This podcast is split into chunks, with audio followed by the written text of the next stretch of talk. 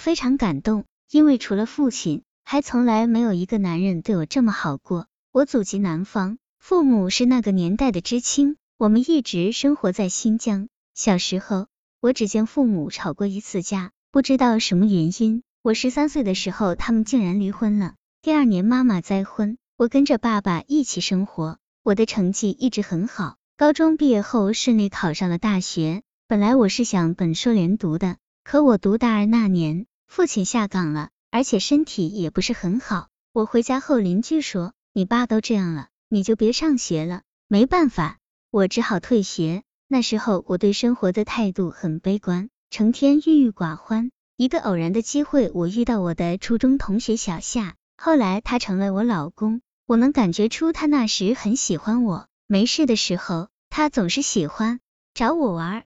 有一次，我俩在一起聊天的时候，聊到了我没有完成的学业。小夏那时候已经大学毕业了，在一个公司做质量监督，我在一个单位打工，觉得自己前途很渺茫，就开始伤心落泪。小夏蹲在我的面前。替我擦去脸上的泪，说：“要不这样吧，让你爸再供你一年，以后的三年我供你读。”说真的，这句话让我非常感动，因为除了父亲，还从来没有一个男人对我这么好过。就因为这句话，我选择嫁给了小夏。到现在，我也觉得自己当时对他并不是爱，而是想找家的温暖。后来，父亲就开始给我们张罗婚事。小夏的妈妈在石家庄照顾她刚生了孩子的姐姐，没有回去。我没有太在意，那时候在我的心里，小夏就是我今生唯一的依靠。有时候我就想，也许是因为我不够爱她的缘故，才对她一点感觉都没有吧。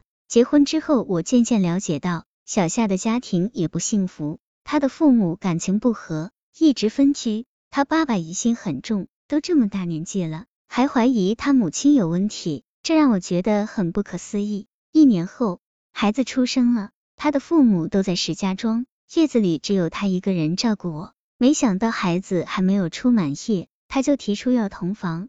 因为出院的时候，医生告诉我要等恶露干净后，夫妻才能同房。我和小夏说，可他却说没事，我死活不同意。他一气之下扇了我两巴掌，我当时惊呆了，哭了好久。过了一会儿，他就来哄我，还问我是不是心里有别人。他说的别人，应该是我上中学的时候暗恋过的一个男孩。其实我们连话都没有说过，但我为他写过日记，这些在结婚前我都告诉过小夏，只是没想到他竟然这么怀疑我。小夏也许想不到，他的两巴掌给我留下了多大的阴影。他让我对男人，尤其对性生活产生了极大的恐惧。孩子一岁多的时候，小夏下岗了。后来，我们就一起来到石家庄做生意，开了家食品店。因为我对性生活的恐惧，小夏一度怀疑我和别人，甚至和那些送货的人有什么关系，还神经质的去垃圾桶里翻捡我给孩子擦拭奶渍的卫生纸，问我那上面是什么。更离谱的是，他在一次吵架时，竟然说我都怀疑这孩子是不是我的种。还有比这句话更伤感情的吗？开始我还会去解释些什么，后来我就故意和他吵，吵急了，他就动手打我。他练过武功，下手很重，一拳下去我的脸就肿了。出门的时候我还得撒谎，说自己牙疼。有一次他还把我的眼睛打青了，但立刻拿来毛巾给我敷。其实每次他都是这样，先是打，然后再轰，我心软。每次都原谅他。记得当时电视上正热播，不要和陌生人说话。每次看电视，我都觉得那个女人就是我。其实之前我就有过想杀了他的念头。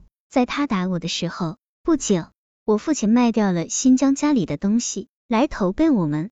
他在这里人生地不熟的，不愿意出门，但每天都帮我照顾孩子、做饭。父亲在我这里住了小半年。小夏嫌我父亲不送货，对着孩子抽烟、吃饭吧唧嘴。有一次我爸说他，他竟然对我爸挥凳子。我爸觉得带不下去，执意要走。没办法，我只好去送他。爸爸离开后，我心里很难过。我爸爸只有我这一个女儿，我却连个温暖的家都给不了他。越想越难过，觉得这个家我也没办法带了，就收拾东西去了外地同学家。后来。